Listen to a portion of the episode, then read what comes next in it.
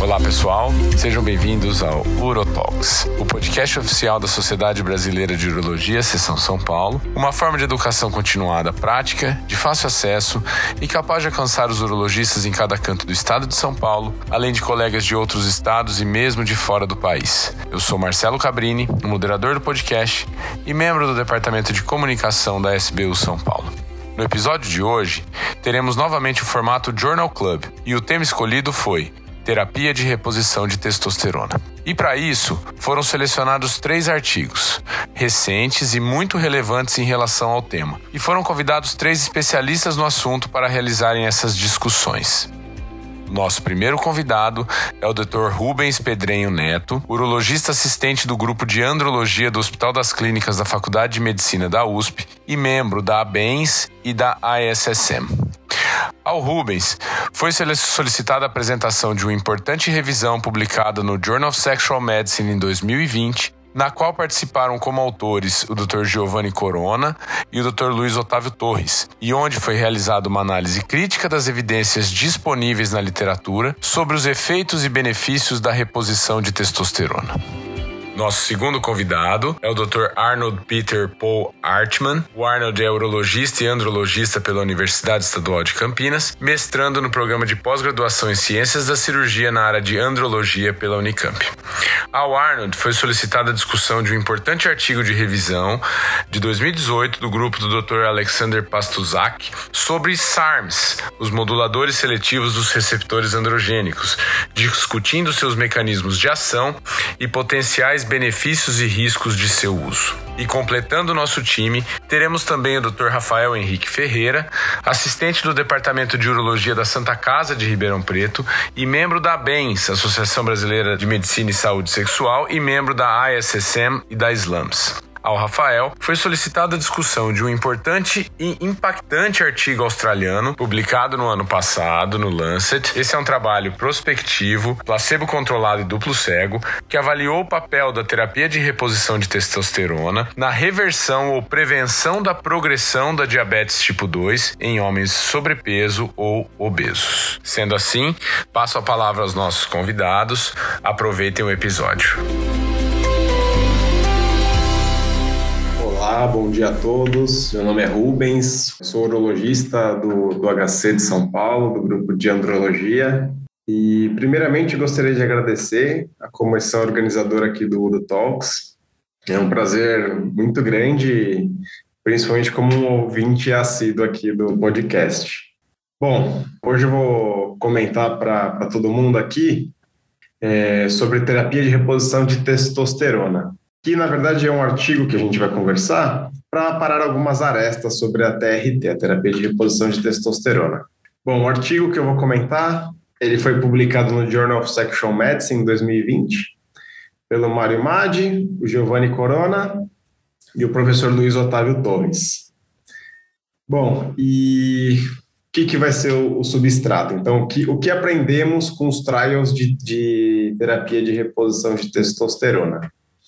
Bom, o primeiro ponto é na definição.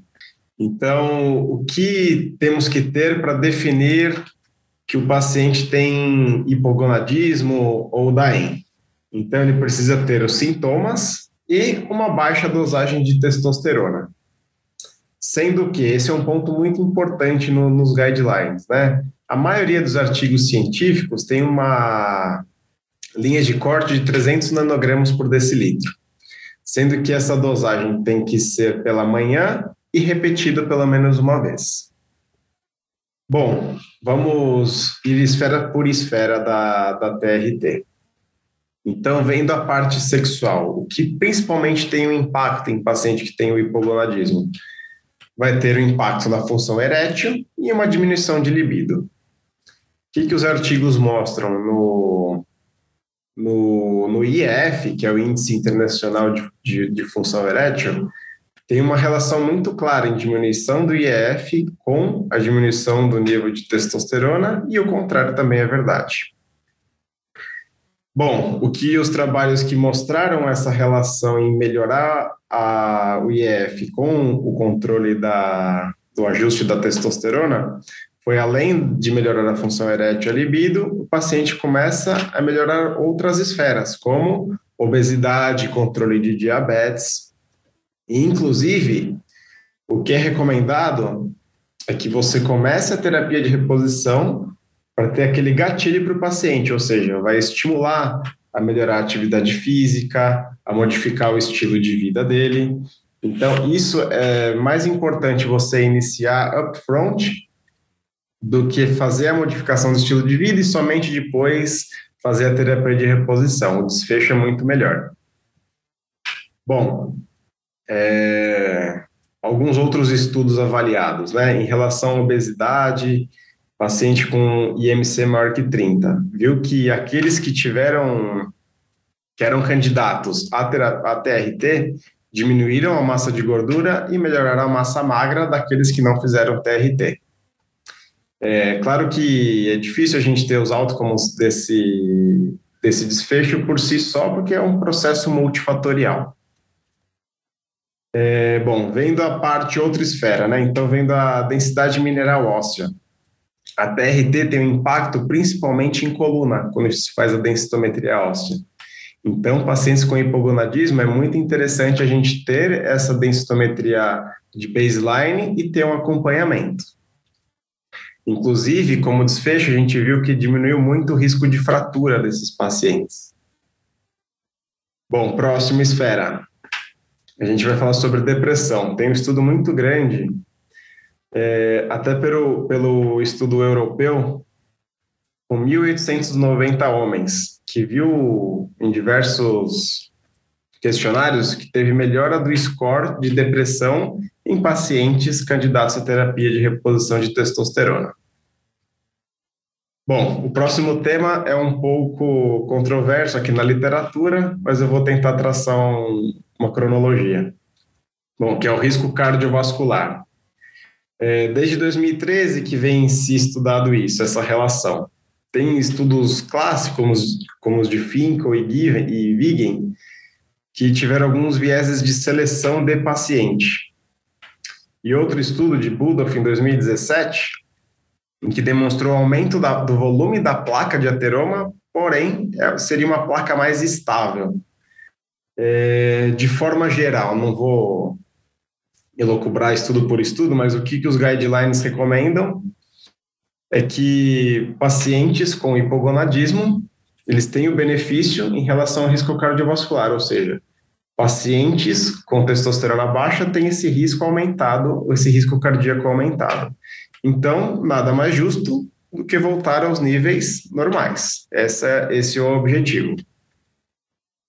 Bom, pensando em hematócrito, é, Walker já mostrou que a terapia de reposição pode aumentar a viscosidade sanguínea e, consequentemente, aumentar o risco de tromboembolismo venoso.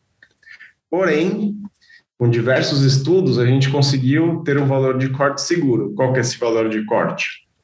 Com um hematócrito menor que 54%, está em um nível seguro. Acima disso, a gente já tem que pensar em suspender temporariamente ou simplesmente mudar a via. Por exemplo, o paciente que está com injetável diminui, é, troca a via por uma via de gel e diminui a dose e vai titulando esse paciente viram que essa terapia é bem personalizada de paciente para paciente. Bom, outro tema bastante controverso aqui até na, no histórico é sobre o câncer de próstata. Bom, o que, que mostrou a, a evolução aqui da, da parte científica? que foi evoluindo em ciclos, ou seja, lá Hughes e Rhodes mostrou que existia uma regressão tumoral do câncer de próstata em, em pacientes que tinham uma castração química. Porém, esse, essa teoria foi quebrada com Morgenthaler, que fez a teoria de saturação dos receptores de testosterona. É, sem entrar em muitos detalhes, o que, que a gente conseguiu ver? Que teve um limite, ou seja, ao redor de 150 de testosterona, nanogramas por decilitro, é, seria o limite para a testosterona estimular as células de crescimento tumoral. Bom, o que, que aprendemos nos últimos 20 anos? Que mudou o paradigma, ou seja, foi de perigoso para seguro em relação ao câncer de próstata. Inclusive, alguns trabalhos mostram que a TRT, voltando esse homem para um estado de eugonadismo, seria até um fator protetor. Em que sentido? De deixar o tumor menos indiferenciado e menos agressivo. Então, esse paradigma foi muito interessante na, na cronologia da, da. Bom, não posso deixar de, de comentar sobre a infertilidade, ou seja, em homens que usam testosterona exógena, pode ter atrofia das células de Sertoli de maneira irreversível. É, em pacientes que ainda pretendem manter a fertilidade, que opções temos?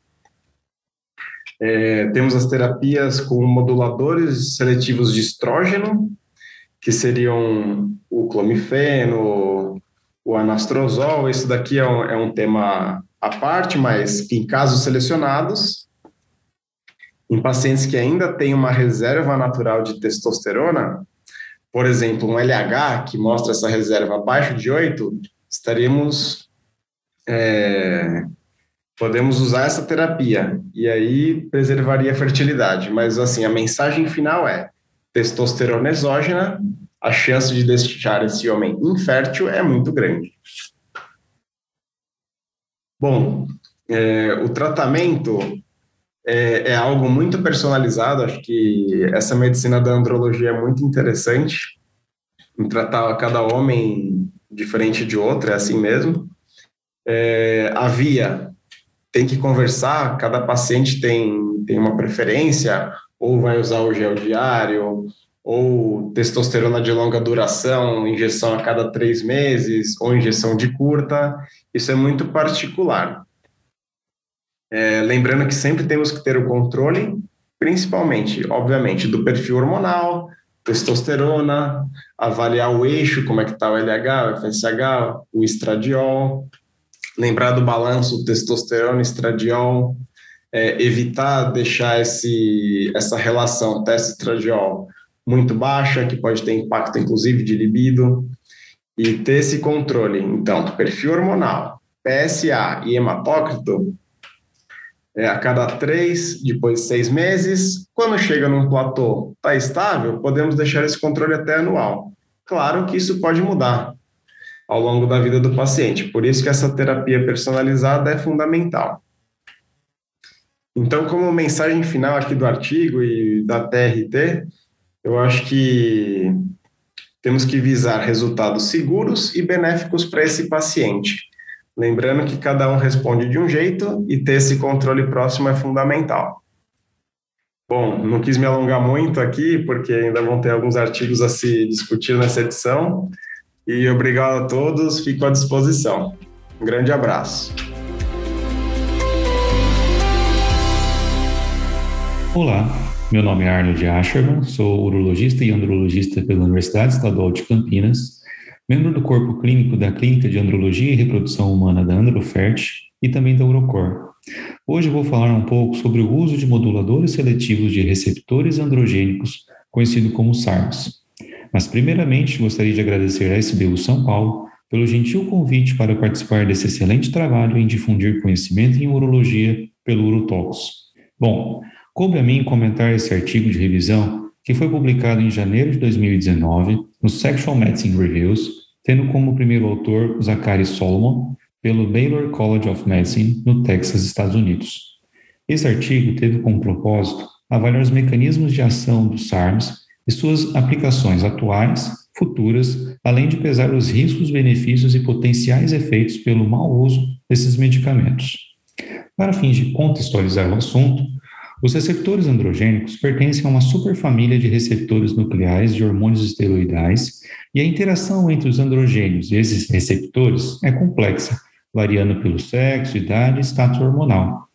Embora os receptores androgênicos sejam conhecidos pela ação no desenvolvimento e manutenção das características sexuais masculinas, eles também apresentam forte relação com a densidade óssea, força e massa muscular, hematopoiese, coagulação, metabolismo e cognição. Diante desse cenário, o uso de testosterona e hormônios esteroidais sintéticos apresenta vasta aplicação clínica, mas que, por outro lado, devemos lembrar os seus potenciais efeitos como eritrocitose, hipertrofia prostática, hepatotoxicidade, aromatização e atrofia testicular. Já os SARMs são pequenas moléculas que agem de forma variada como agonistas ou antagonistas em diferentes tecidos do corpo. Essas substâncias têm sido desenvolvidas com o objetivo de agir em determinados tecidos específicos, com os benefícios que os hormônios esteroidais trazem, sem apresentar os efeitos adversos indesejados ou, pelo menos, minimizá-los. Na década de 90, diversos laboratórios começaram a estudar mais sobre os receptores androgênicos e, em 1998, identificaram o primeiro composto chamado arilpropionamida. Ou seja, são pouco mais de 20 anos de estudos até o momento e vários bioativos ainda estão em desenvolvimento. A ação de receptores androgênicos de forma variada em tecidos foi demonstrada por Rikishi e colaboradores em 2015, em que o uso de um elemento chamado TS-AA291, uma das SARMs, apresentou ação semelhante à de hidrotestosterona nos receptores androgênicos de músculos esqueléticos, porém com metade da sua ação sobre a próstata. Então, nesse artigo, os autores discutem diversos trabalhos que demonstraram aplicações em potencial das SARS para contracepção masculina, osteoporose, caquexia, distrofia muscular, câncer de próstata e até doença de Alzheimer. Começando pela contracepção masculina, os estudos com o uso de C6 e S23 em animais foram promissores. Já sabemos que o uso de testosterona exógena interfere na espermatogênese pela ação de feedback negativo no eixo hipotalâmico pituitário gonadal. No trabalho de Jones e colaboradores, os autores usaram S23 combinado a benzoato de estradiol, que provocou azoospermia em quatro de seis ratos, mas que após 100 dias de interrompido o medicamento, todos os seis ratos geraram filhotes. Além disso, o uso de S23 aumentou a massa muscular, densidade óssea e diminuiu o tecido gorduroso desses ratos. Com relação à osteoporose, vários SARMs demonstraram efeitos tróficos nos ossos, dentre eles o BA321, que contribuiu para a restauração completa dos ossos dos ratos orquiectomizados, sem outros efeitos androgênicos.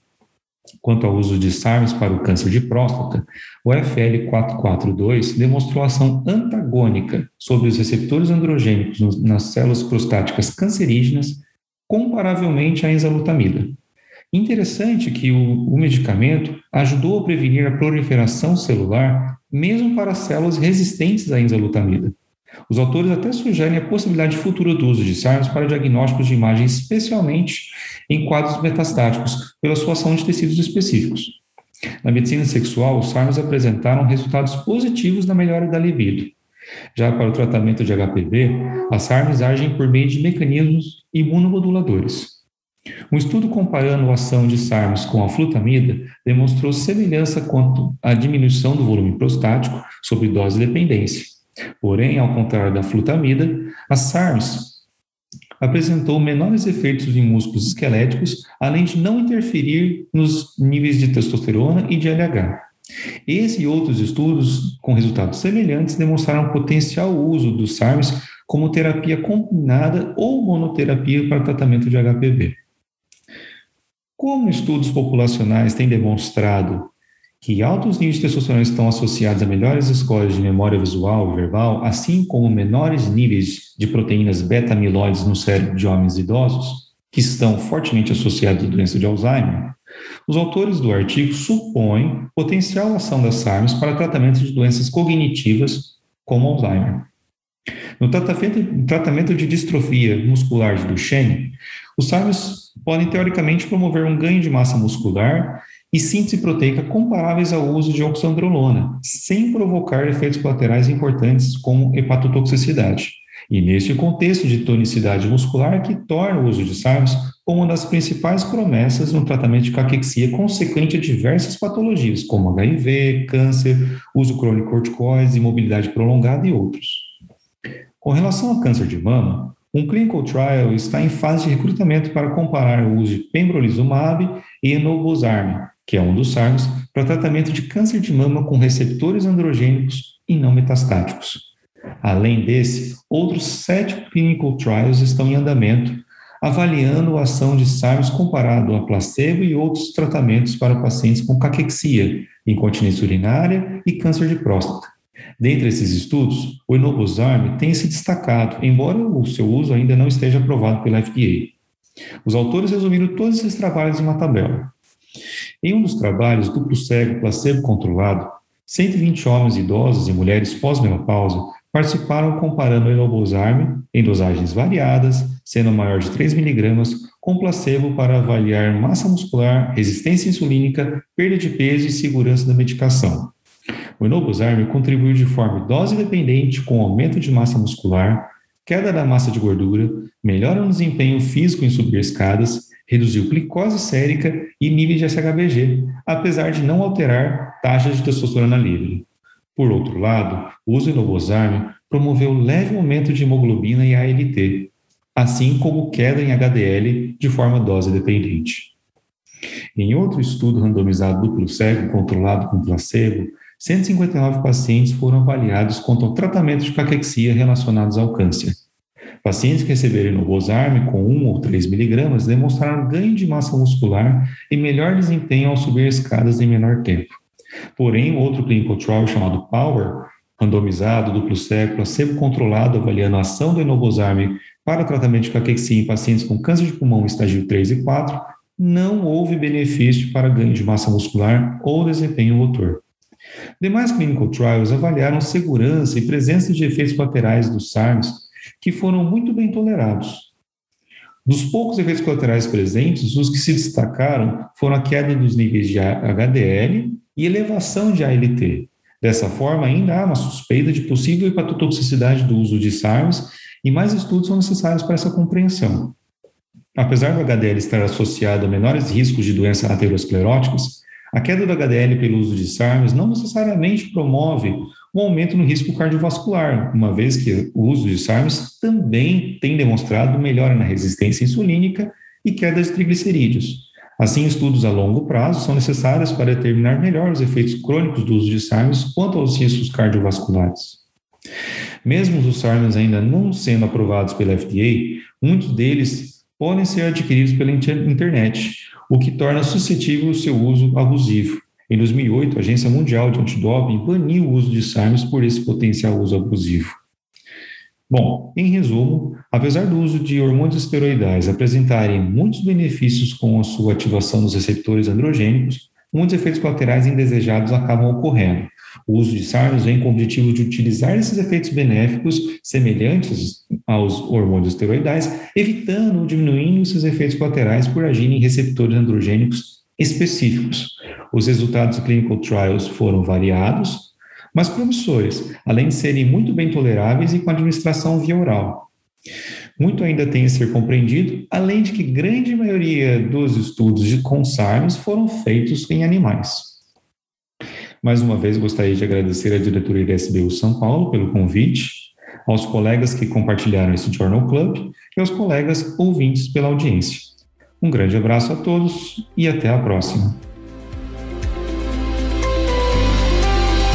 Olá pessoal, meu nome é Rafael Henrique Ferreira, eu sou urologista, médico assistente do Departamento de Urologia da Santa Casa de Ribeirão Preto. E para iniciar, eu gostaria de agradecer a SBU pelo convite, pelo honroso convite é, nessa iniciativa tão bacana que é o Urotalks.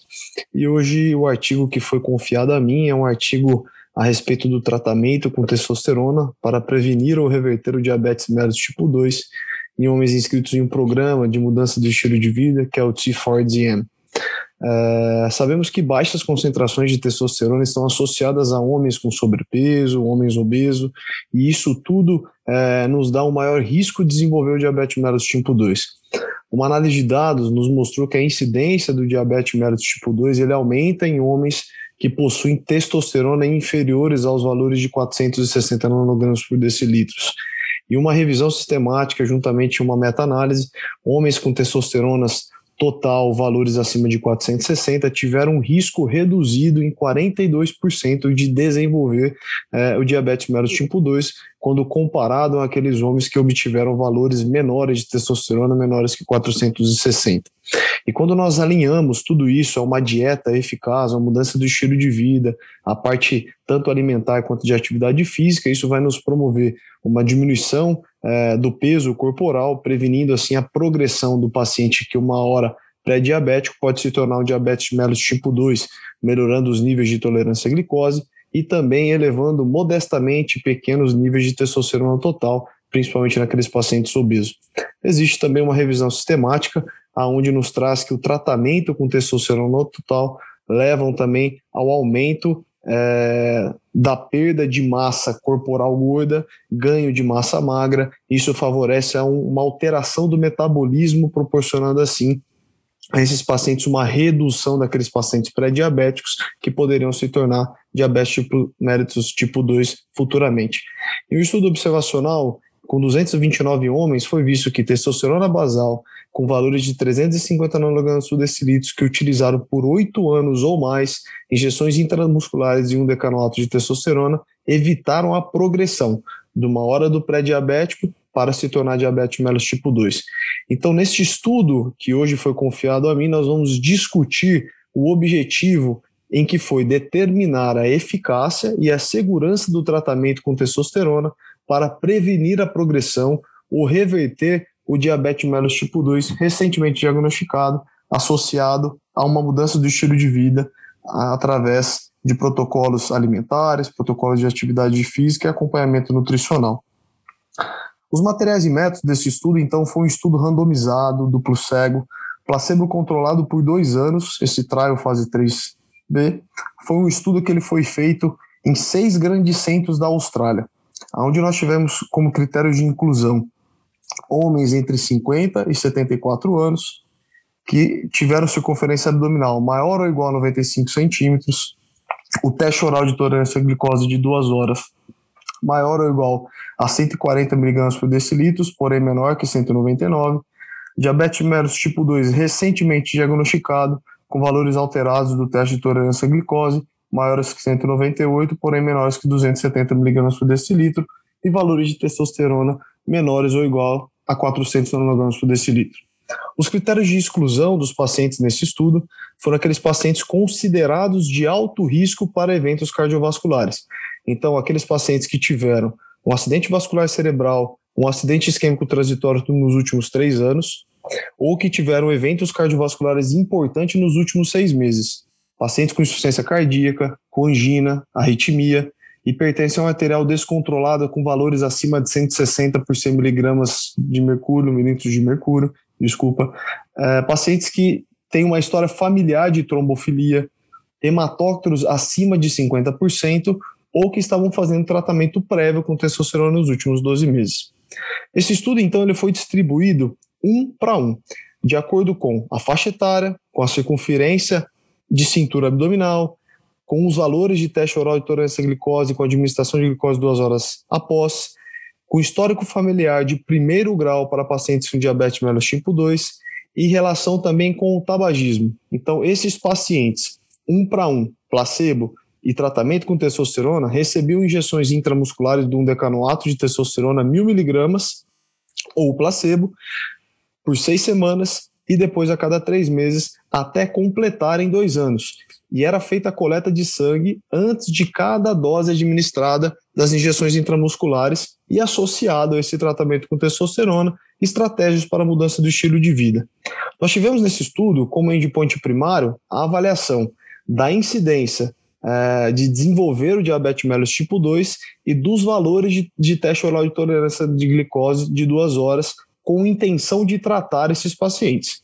E o endpoint secundário foram vários, é, mas foram as melhoras nos valores de, de, do teste oral de tolerância à glicose, adesão à mudança do estilo de vida, diminuição do peso corporal, ganho de massa magra e outros fatores relacionados a esses pacientes que obtiveram o tratamento com testosterona intramuscular e a mudança do estilo de vida associado.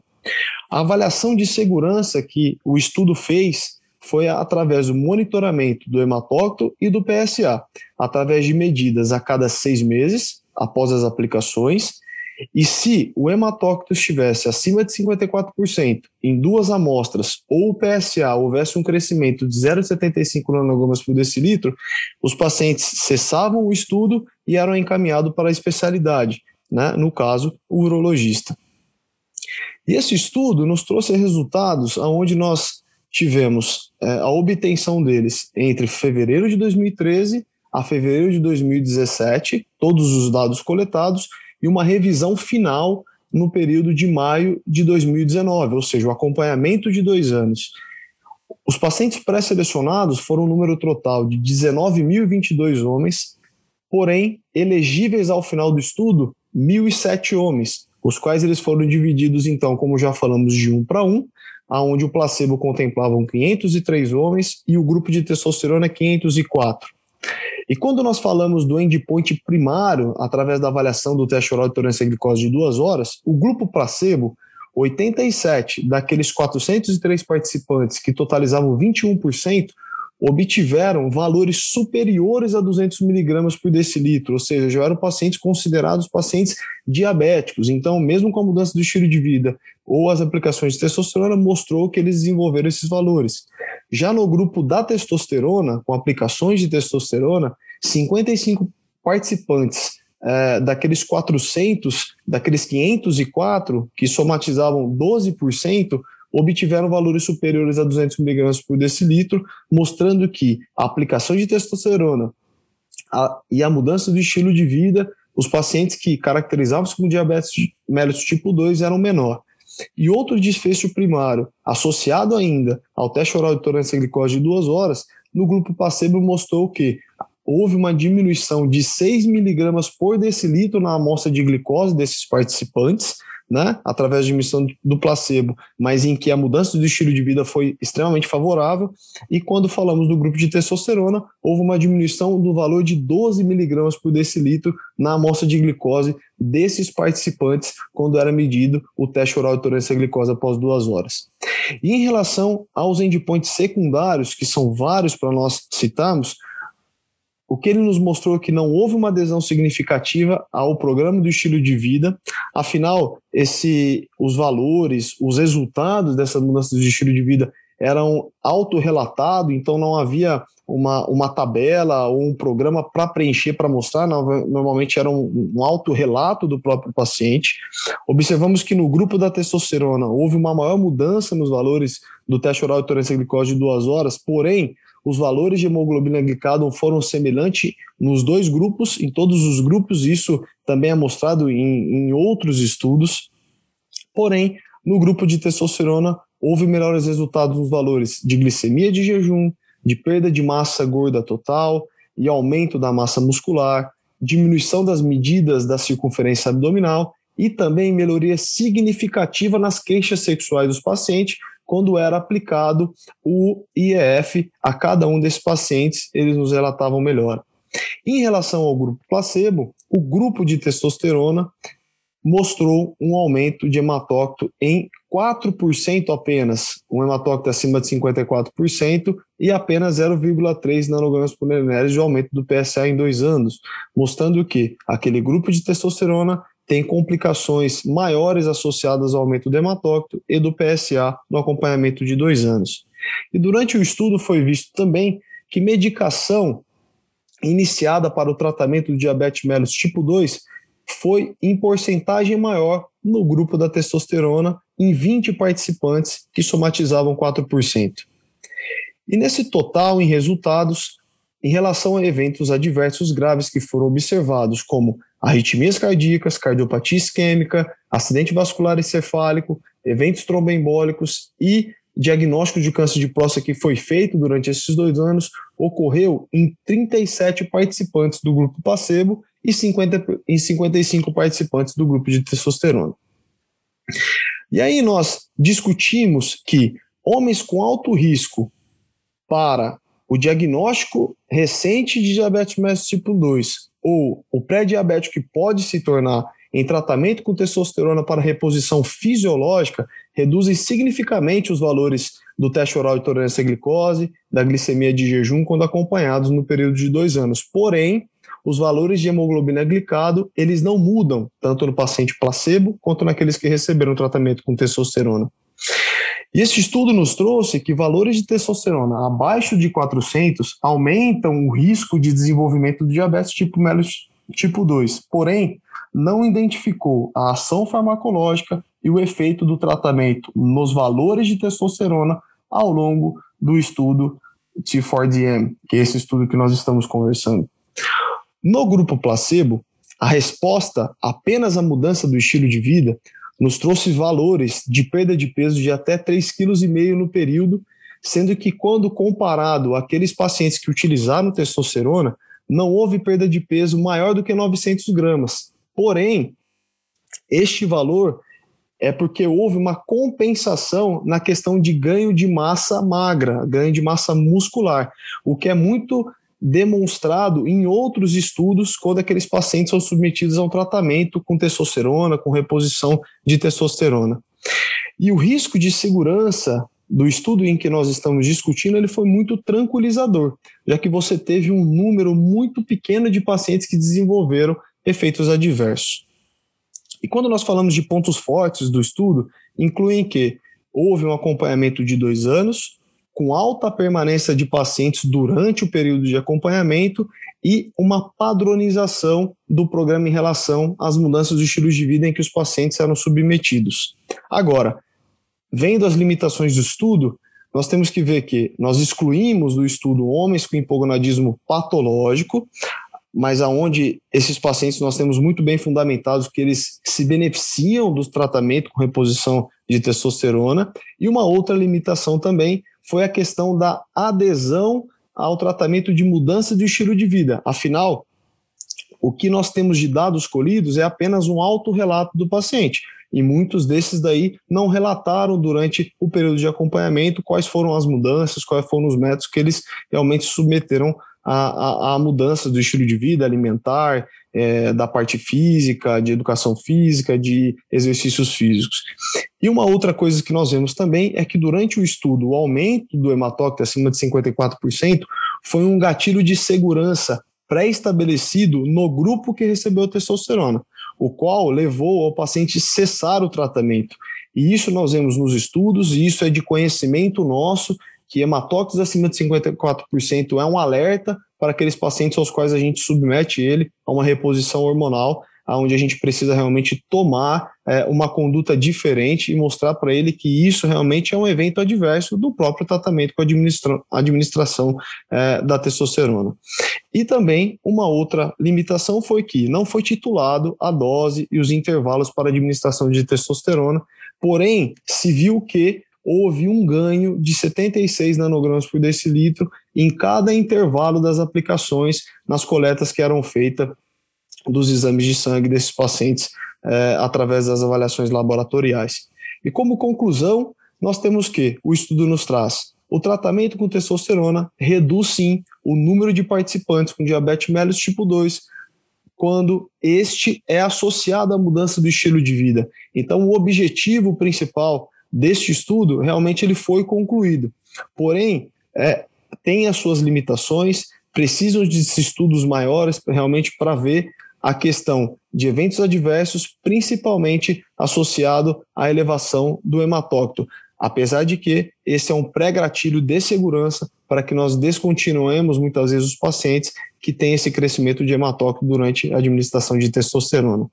Era isso que a gente tinha para conversar através desse estudo. Agradeço novamente ao convite da SBU e mais uma vez parabenizar pela iniciativa do Urotalks. Um abraço. Você acabou de ouvir mais um episódio do Urotalks, o podcast oficial da Sociedade Brasileira de Urologia Seção São Paulo. Lembrando que todas as edições estão disponíveis no nosso site www.sbusp.org.br e também nas principais plataformas de streaming. Nos vemos nos próximos episódios. Até lá!